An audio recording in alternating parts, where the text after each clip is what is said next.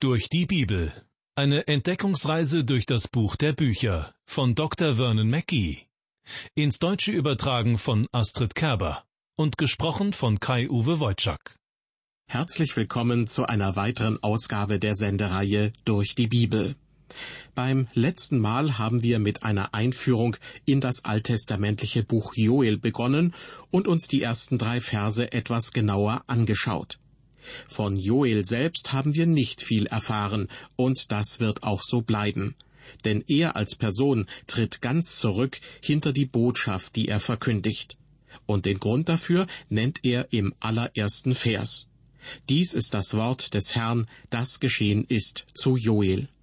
Das heißt, was Joel prophezeit, hat ihm Gott anvertraut. Im Wesentlichen geht es darin um ein großes und einmaliges Ereignis. Und davon sollen die Menschen im Südreich Juda auch ihren Kindern und Kindeskindern erzählen. Wir können gespannt sein, um was es im Einzelnen geht. Der Prophet Joel redet zu Beginn seiner Botschaft nicht lange um das Thema herum. Nach einer sehr kurzen Einleitung erschallt schon der Weckruf. Das ganze Volk soll auf Joels Prophetie hören und die Oberen des Volks ihre Verantwortung übernehmen. So plötzlich, wie Joel die Szenen einer Katastrophe schildert, so unerwartet schnell kommt die Gefahr. Ich lese die Verse vier bis dreizehn zunächst in einem Stück vor. Was die Raupen übrig lassen, das fressen die Heuschrecken, und was die Heuschrecken übrig lassen, das fressen die Käfer, und was die Käfer übrig lassen, das frisst das Geschmeiß. Wacht auf, ihr Trunkenen, und weint, und heult alle Weinsäufer um den süßen Wein, denn er ist euch von eurem Mund weggenommen. Denn es zieht herauf in mein Land ein Volk mächtig und ohne Zahl. Das hat Zähne wie die Löwen und Backenzähne wie die Löwinnen.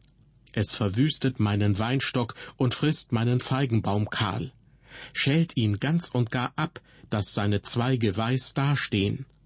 Heule wie eine Jungfrau, die Trauer anlegt, um ihres Bräutigams willen. Denn Speisopfer und Trankopfer gibt es nicht mehr im Hause des Herrn, und die Priester des Herrn Diener trauern. Das Feld ist verwüstet und der Acker ausgedörrt, das Getreide ist verdorben, der Wein steht jämmerlich und das Öl kläglich. Die Ackerleute sehen traurig drein, und die Weingärtner heulen um den Weizen und um die Gerste, weil aus der Ernte auf dem Felde nichts werden kann, weil der Weinstock verdorrt ist und der Feigenbaum verwelkt, auch die Granatbäume, Palmbäume und Apfelbäume, ja, alle Bäume auf dem Felde sind verdorrt. So ist die Freude der Menschen zum Jammer geworden. Umgürtet euch und klagt, ihr Priester, heult ihr Diener des Altars. Kommt, behaltet auch im Schlaf das Trauergewand an, ihr Diener meines Gottes. Denn Speisopfer und Trankopfer gibt es nicht mehr im Hause eures Gottes. Soweit aus dem Joelbuch Kapitel 1 die Verse 4 bis 13. Und nun die Verse im Einzelnen. Hier noch einmal Vers 4. Was die Raupen übrig lassen, das fressen die Heuschrecken, und was die Heuschrecken übrig lassen, das fressen die Käfer, und was die Käfer übrig lassen, das frisst das Geschmeiß. Das Wort Gottes spricht an etlichen Stellen von Heuschrecken. In den Sprüchen Salomos zum Beispiel geht es um eine besondere Charaktereigenschaft. Dort heißt es, die Heuschrecken, sie haben keinen König, dennoch ziehen sie aus in Ordnung. Das bedeutet, die Heuschrecken marschieren gewissermaßen in Reih und Glied geordnet, fast wie ein Heer.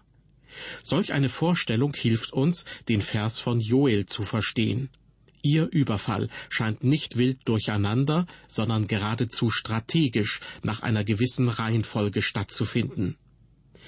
In der Luther-Übersetzung von 1984 werden für die Krabbeltiere vier Begriffe verwendet, die den Eindruck erwecken, als ob es sich um völlig verschiedene Tierarten handeln würde.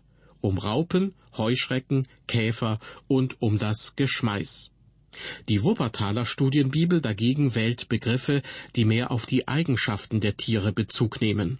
Hier ist von den Beißern, den Heuschrecken, den Grashüpfern und den Vertilgern die Rede. Das erste Wort Beißer bedeutet, dass das Tier scharf abbeißt. Das zweite Wort Heuschrecke weist im Hebräischen darauf hin, dass das Tier in großen Scharen auftritt. Der dritte Begriff Grashüpfer ist im Hebräischen mit den Wörtern für ablecken oder vielleicht auch knabbern verwandt. Und der vierte Begriff Vertilger beschreibt die Heuschrecke als ein alles verschlingendes Tier. Mit vier tiefsinnigen Begriffen wird alles Wichtige gesagt über die Heuschrecke. Sie trat im Orient auch zur damaligen Zeit hin und wieder in riesigen Schwärmen auf und fiel in scheinbar militärischer Formation über das Land her. Zuerst kamen sie über die Ebenen und warfen gewissermaßen die Bomben. Danach zog die Artillerie hindurch und zerstörte weite Teile, aber nicht alles. Dann kam die Infanterie und entdeckte die verschonten Gebiete für sich. Und zum Schluss erschien die Säuberungskompanie und machte radikal sauber. Das Bemerkenswerte ist, dass die Heuschrecken bei all dem offenbar keinen Feldherrn, keinen General und keinen König haben, der sie führt. Mit vier verschiedenen Bezeichnungen wird die Heuschrecke beschrieben. Diese vier Namen sind im hebräischen Bibeltext allerdings poetischer und nicht zoologischer Natur.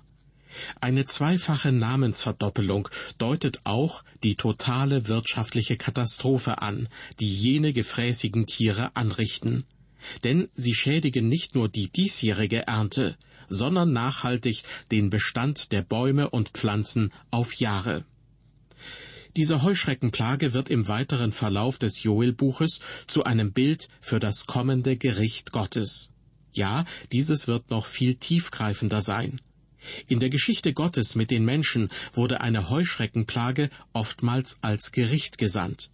Hier, in der Zeit Joels, scheint es dagegen eine natürlich auftretende Plage zu sein. Ich denke, es war noch kein Gericht Gottes, sondern eine Warnung an sein Volk. Mit anderen Worten, es ist noch Raum zur Umkehr. Es ist bemerkenswert und für den Gläubigen beachtenswert, dass Joel im Einklang mit den meisten anderen Propheten das Gericht Gottes verkündet und zu Umkehr aufruft. Joel kann sehr früh unter die ersten Propheten datiert werden, ebenso wie zum Beispiel Elia.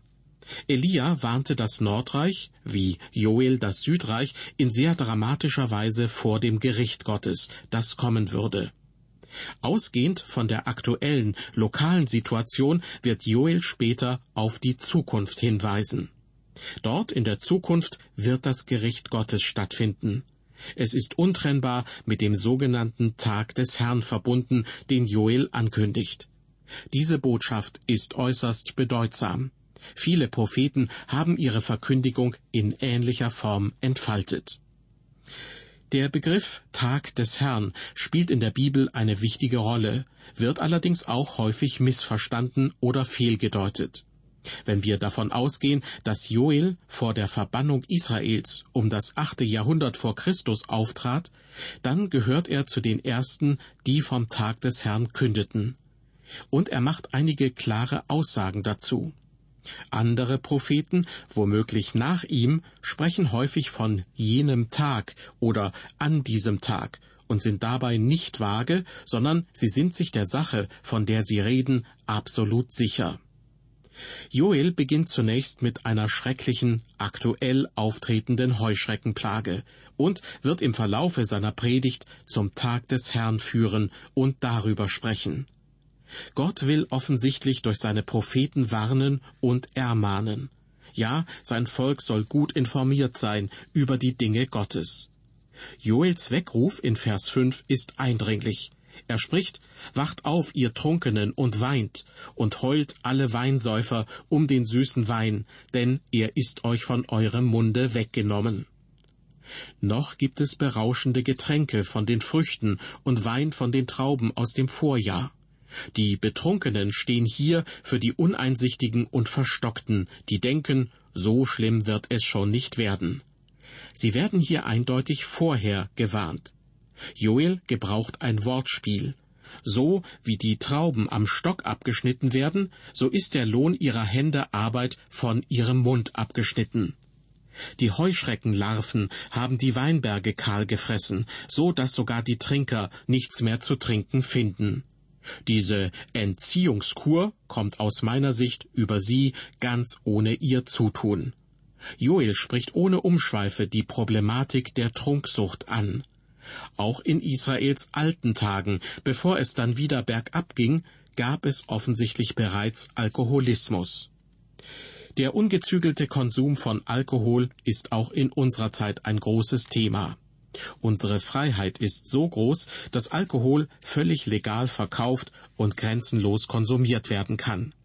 Er wird angepriesen und schön geredet. Aber die Schattenseiten sind entsetzlich. Denn übermäßiger Genuss von Alkohol schadet nicht nur denen, die ihn trinken, sondern auch denen, die durch Unachtsamkeit und Rücksichtslosigkeit in Mitleidenschaft gezogen werden. Menschen im Straßenverkehr werden zum Beispiel schwer verletzt, kommen um oder verlieren nahe Angehörige. Gott nennt Trunksucht beim Namen. In seinen Augen ist es Sünde, sich ungehemmt dem Alkohol hinzugeben. Und selbstvergessen in der Sünde zu leben bedeutet, nicht die herannahende Gefahr zu bemerken oder zu erkennen.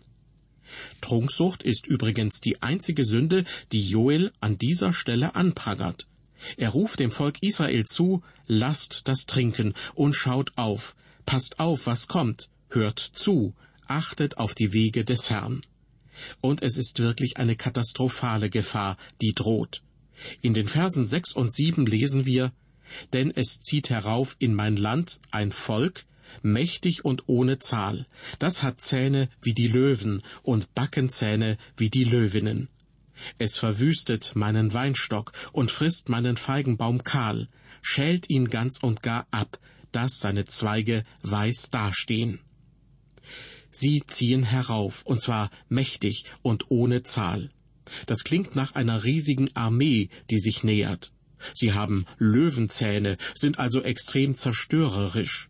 Diese kleinen bissigen Heuschrecken können ganze Bäume verderben oder durch ein Getreidefeld fegen und lassen hinter sich ein Feld der Verwüstung. Sie haben keinen Anführer. In der Bibel kommen sie meistens als ein Gericht Gottes vor. Doch hier bei Joel ist die Heuschreckenplage ein warnender Hinweis.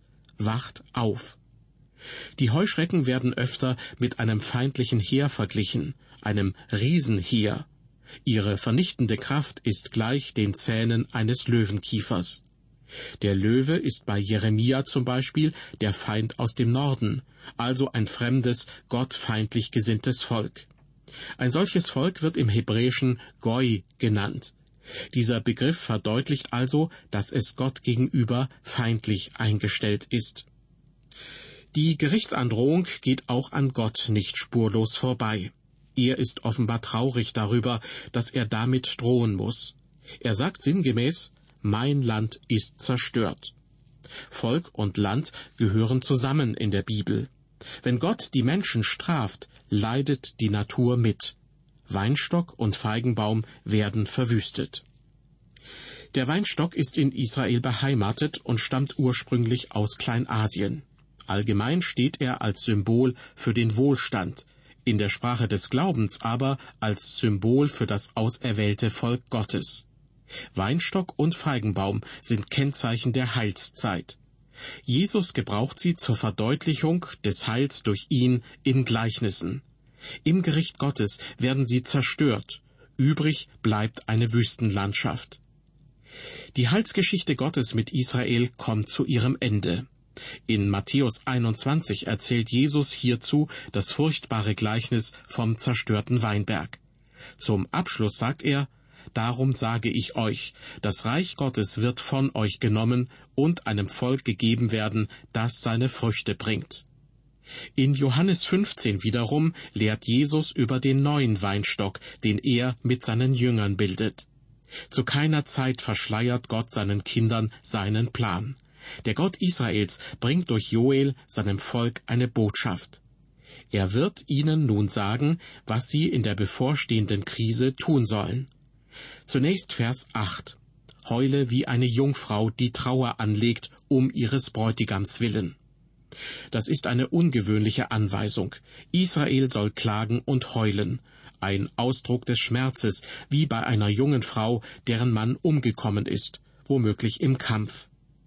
Das Volk wird also mit einem jungen Mädchen verglichen, das noch nicht verheiratet ist, aber schon durch einen verbindlichen Rechtsakt zur Ehefrau bestimmt ist und kurz vor der Heimführung in die Ehe steht. Die Braut, die sich auf ihren Mann freute, ist Witwe, ehe sie heiraten konnte. Das Bild ist kühn, denn Israel ist die Braut, Gott der Bräutigam. Mit anderen Worten, Gott ist für Israel tot. Gott entzieht sich seinem Volk als Strafe für dessen Untreue. Jetzt bleibt nur noch tiefste Trauer. Weiter mit Vers 9. Das Volk Israel soll schreien und trauern, denn Speisopfer und Trankopfer gibt es nicht mehr im Hause des Herrn, und die Priester des Herrn Diener trauern. Gott ist traurig, weil der Opfergottesdienst nicht mehr stattfindet. Es gibt also keine Möglichkeit mehr, die erforderlichen Opfer vor den Herrn zu bringen. Und ohne Opfer gibt es keine Versöhnung und keine Vergebung mehr. Gott braucht die Opfer nicht, aber Israel braucht sie. Dass die Israeliten diese Möglichkeit nicht mehr haben, betrübt Gott, denn er liebt sein Volk. Ja, es kommt die Zeit des Trauerns für die Diener des Herrn. Die Trunkenen heulen, die Priester trauern, das ganze Volk ist betroffen. Die Priester haben übrigens, ganz menschlich gesehen, allen Grund traurig zu sein, denn als Aarons Nachkommen haben sie bestimmte Vorrechte. Sie erhalten die nicht verbrauchten Opferteile, zehn Prozent des levitischen Zehnten und gelegentlich Anteil an der Kriegsbeute. Sie müssen trauern, weil sie nichts mehr bekommen. Die Priester haben auch Aufgaben. Sie wirken mit beim Darbringen der Opfer, bei der Bundeserneuerung und sie lehren die Gesetze. Auch diese Aufgaben sind ihnen nun genommen. Damit ist ihr Leben perspektivlos und sinnlos. Sie sind keine Diener des Herrn mehr, und die Hilfe zur Vergebung ist ihnen auch verwehrt das ist nur Grund zum Traurigsein. Weiter geht es mit Vers 10. Das Feld ist verwüstet und der Acker ausgedörrt. Das Getreide ist verdorben, der Wein steht jämmerlich und das Öl kläglich. Nachdem die Heuschrecken auch die Bäume abgefressen haben, gehen nicht nur sie selbst ein, sondern es verändert sich auch das Klima. Die Regenwolken erwärmen sich und verdunsten über dem heißen Boden. Sie geben ihren Regen nicht mehr her. So vertrocknet, was noch nicht kahl gefressen ist. Welk steht jede Pflanze, als ob sie trauern würde. Das Korn ist verwüstet. Es wird zusammen mit Most und Öl auch für die Opfer benötigt und gilt als besondere Gabe Gottes. Dies ist die Opfergabe des Zehnten, die nicht daheim, sondern nur im Angesicht Gottes gegessen wird. Joel spricht von einer Dürre, die wohl eine Folge der Heuschreckenplage ist. Viele Menschen stehen vor dem wirtschaftlichen Ruin, wie es die Verse elf und zwölf andeuten. Die Ackerleute sehen traurig drein, und die Weingärtner heulen um den Weizen und um die Gerste, weil aus der Ernte auf dem Felde nichts werden kann, weil der Weinstock verdorrt ist und der Feigenbaum verwelkt. Auch die Granatbäume, Palmbäume und Apfelbäume, ja alle Bäume auf dem Felde sind verdorrt. So ist die Freude der Menschen zum Jammer geworden. Es gibt also kein Olivenöl, keine Trauben, kein Getreide.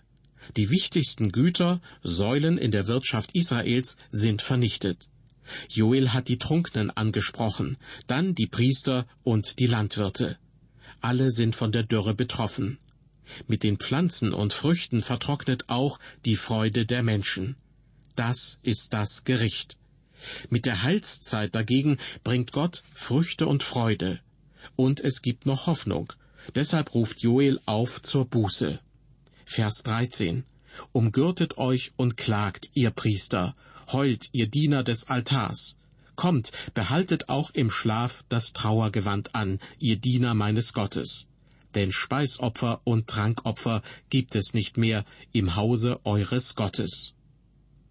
Dieser Aufruf Gottes durch den Mund seines Propheten war sehr ernst zu nehmen, das wussten die Israeliten. Was Gott sagt, nämlich Buße zu tun, das hat Top-Priorität. Es gibt nichts anderes, was Vorrang hätte. Liebe Hörer, fällt Ihnen in diesem Zusammenhang auf, mit welcher Botschaft Jesus, der Sohn Gottes, seinen Predigtdienst begann? In Matthäus 4, Vers 17 wird berichtet, Seit der Zeit fing Jesus an zu predigen, tut Buße, denn das Himmelreich ist nahe herbeigekommen. Buße ist die rechte Vorbereitung für das nahende Reich Gottes. Über den Weg der Buße und die dankbare Annahme des Opfers Christi an unserer Stelle führt der Weg in das Himmelreich. Das ist die Hoffnung, auch wenn der Weinstock aktuell verdorrt. Mit Gottes Volk und erst recht mit der Menschheit müsste es eigentlich zu Ende gehen. Aber der Gesalbte, Christus, sagt, ich bin der Weinstock. Es ist wahr. Ihr ist der neue Weinstock, und die Seinen sind die Reben. Er ist der Bräutigam, seine Gemeinde ist seine Braut. In Jesus ist Hoffnung. Diese Ausgabe unserer Sendereihe durch die Bibel ist nun fast zu Ende. Ich hoffe, es gab auch stärkende und ermutigende Impulse für Sie, denn Gottes Wort spricht stets auch auf persönlicher Ebene zu uns. Bis zum nächsten Mal, Gottes Segen mit Ihnen und auf Wiederhören.